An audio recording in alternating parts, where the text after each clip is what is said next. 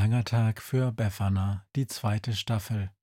Kapitel 22 Die Schlacht der fünf Heere.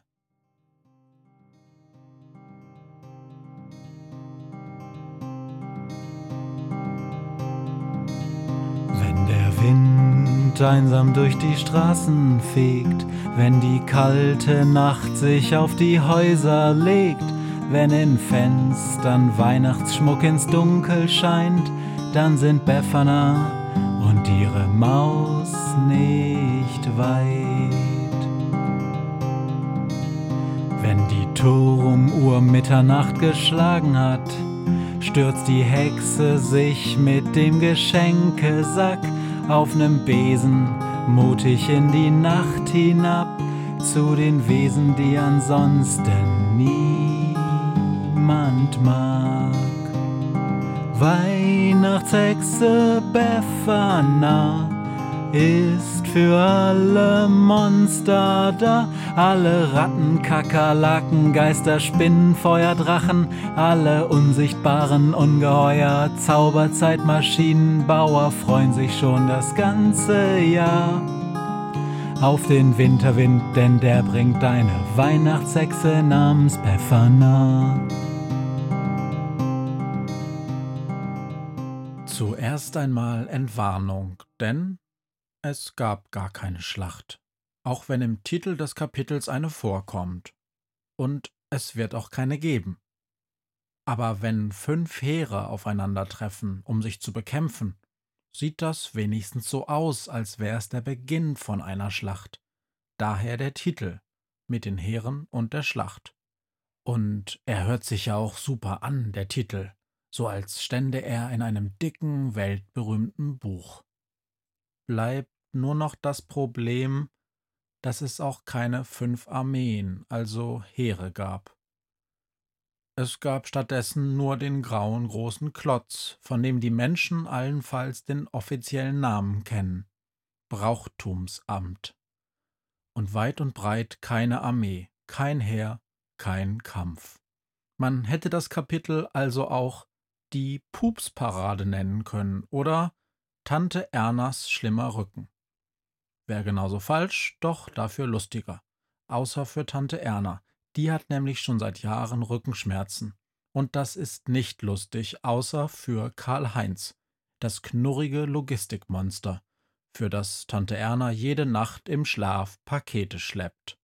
Natürlich ohne, dass sie morgens davon etwas weiß. Sie hat nur Rückenschmerzen. Doch zum Trost sei ihr gesagt, dass die Pakete täglich viele Dutzend Monster glücklich machen, die seit vielen Jahren schon Karl-Heinz, dem freundlichen Logistikmonster aus der Nachbarschaft, vertrauen.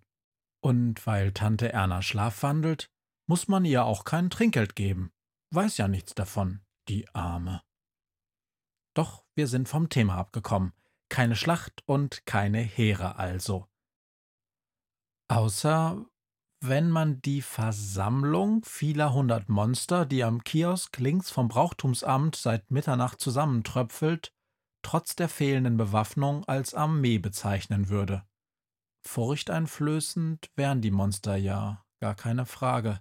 Wütend sind sie außerdem, und man bekommt den Eindruck, dass ein großes Monstergrüppchen, also eher eine Gruppe, gut, Versammlung wäre wohl ein besseres Wort, gar keine Waffe braucht, um als gefährliche Armee zu gelten. Tarek, dem Verkäufer hier am Kiosk, bringt das Treffen jedenfalls den Umsatz seines Lebens ein. Denn Monster sind wie alle Kinder, futtern gerne Süßigkeiten, trinken alles, wo der Deckel aufgeht, und sie lesen gerne Comics. Tarek ist zufrieden, und er lässt die Bude die er mitternachts sonst schließen würde, noch ein bisschen auf.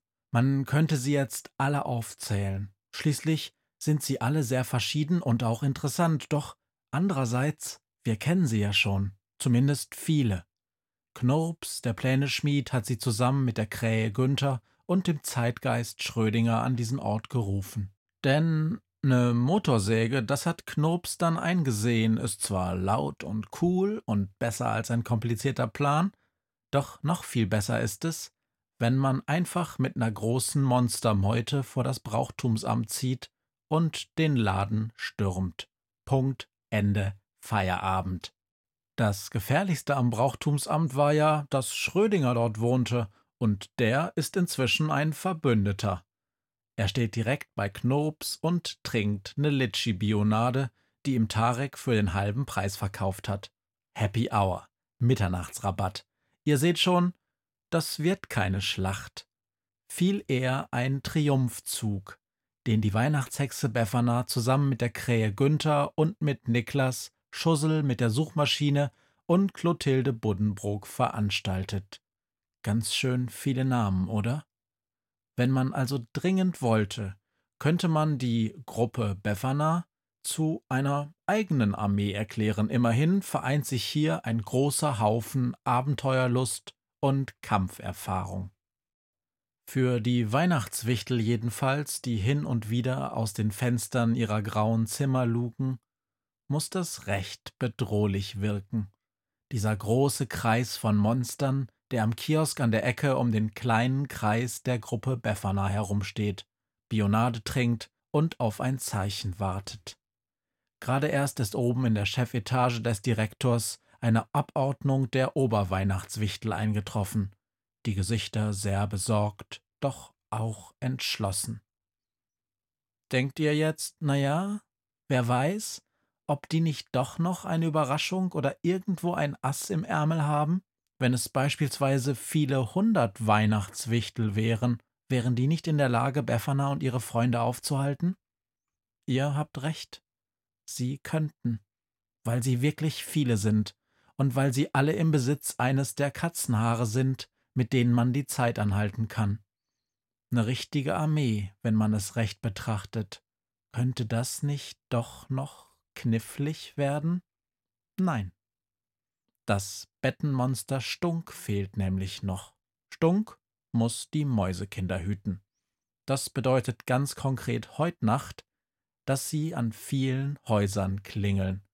Um schneller voranzukommen, haben sie sich aufgeteilt. In einer Gruppe Helga, Waltraud, Richard, in der zweiten Gruppe Stunk mit Eugen und Ottilie. Und sie klingeln überall, wo Menschen wohnen, denen sie bereits von Weihnachtshexe Befana erzählt haben und die seitdem ihr Weihnachtsfest ein bisschen anders feiern als gewöhnlich. Nur ein bisschen. Mit ein paar Geschenken, die mit Sicherheit nicht für normale Menschen sind. Mit klingenden Adventskalendern für den Gully, für Kanalsirenen oder Fahrradhelmen für den Club der Zähnefletscher, falls die Sonne doch vom Himmel fallen sollte, oder Werkzeugkästen für die Klopfmänner der Nachbarschaft. Die brauchen nämlich dringend neue Hämmer. Es ist viel zu still geworden in den letzten Jahren. Es sind ganz schön viele Menschen, die die Mäusekinder mitten in der Nacht aus ihren Betten klingeln. Und die meisten ziehen sich sofort ihre Jacken an und folgen ihnen. Und wohin?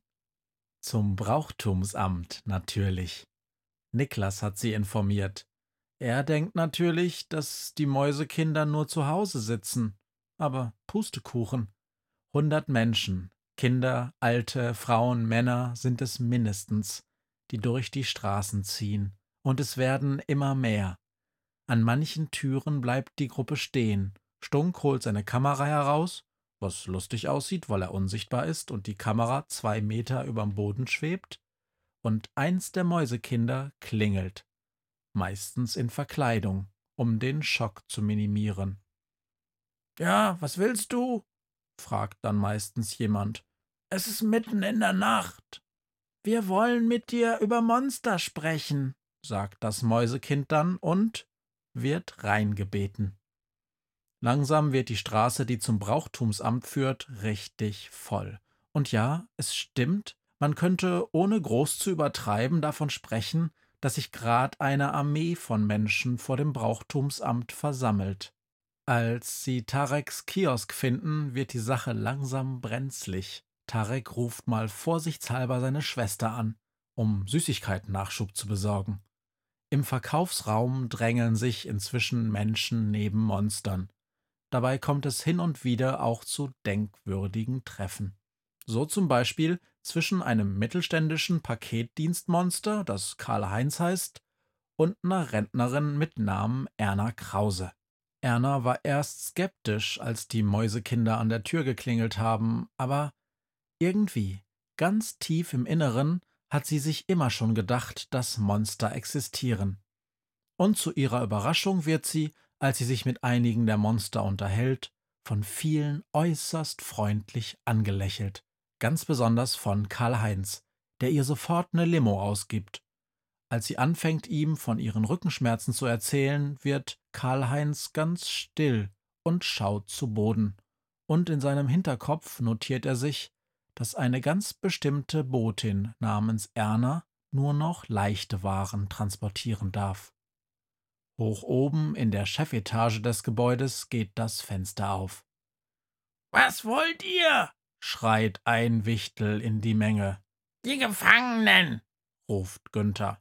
Und noch Spekulatius. Die sind bei Tarek nämlich alle Balle und beim letzten Mal hat's bei euch überall nach Spekulatius gerochen.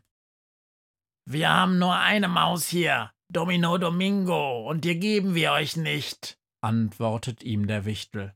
Und falls ihr hier reinkommt, kann ich für die Sicherheit der Maus nicht garantieren. Befana, raunt Günther. Was bedeutet das? Tja, was bedeutet das? Habt ihr mal durchgezählt? Es ist inzwischen doch so einiges versammelt, was mit Fug und Recht als Heer oder Armee bezeichnet werden könnte. Nummer 1 die Gruppe Befana.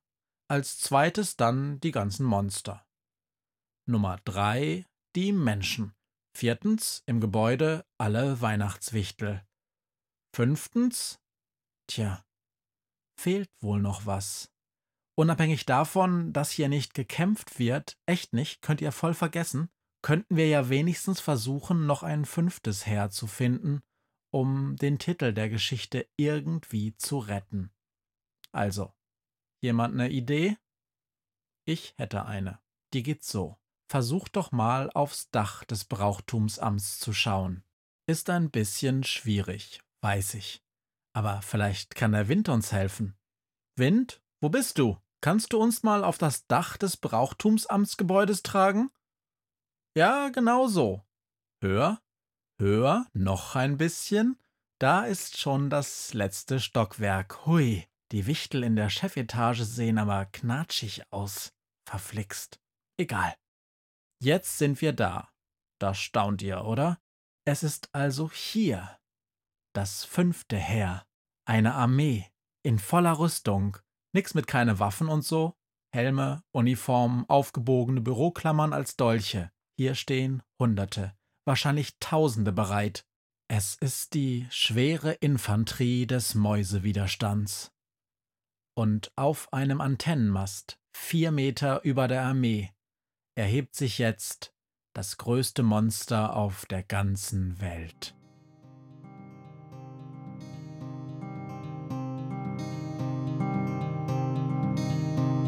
was mir heut Morgen widerfahren ist. Eine Krähe sitzt auf meinem Fenstersims und sie krächzt von Weihnachtshexe Befana, die sie hoch am Himmel fliegen sah. Tausend Abenteuer hat die Hexe erlebt, wie ein Haus verschwindet, wie ein Berg erbebt wurde im Wald verwunschen und im Fels versenkt, und doch hat sie alle reich beschenkt. Weihnachtshexe Befana ist für alle Monster da. Alle Ratten, Kakerlaken, Geister, Spinnen, Feuerdrachen, alle unsichtbaren Ungeheuer, Zauberzeitmaschinenbauer freuen sich schon das ganze Jahr auf den Winterwind, denn der bringt eine Weihnachtshexe namens Pfeffana.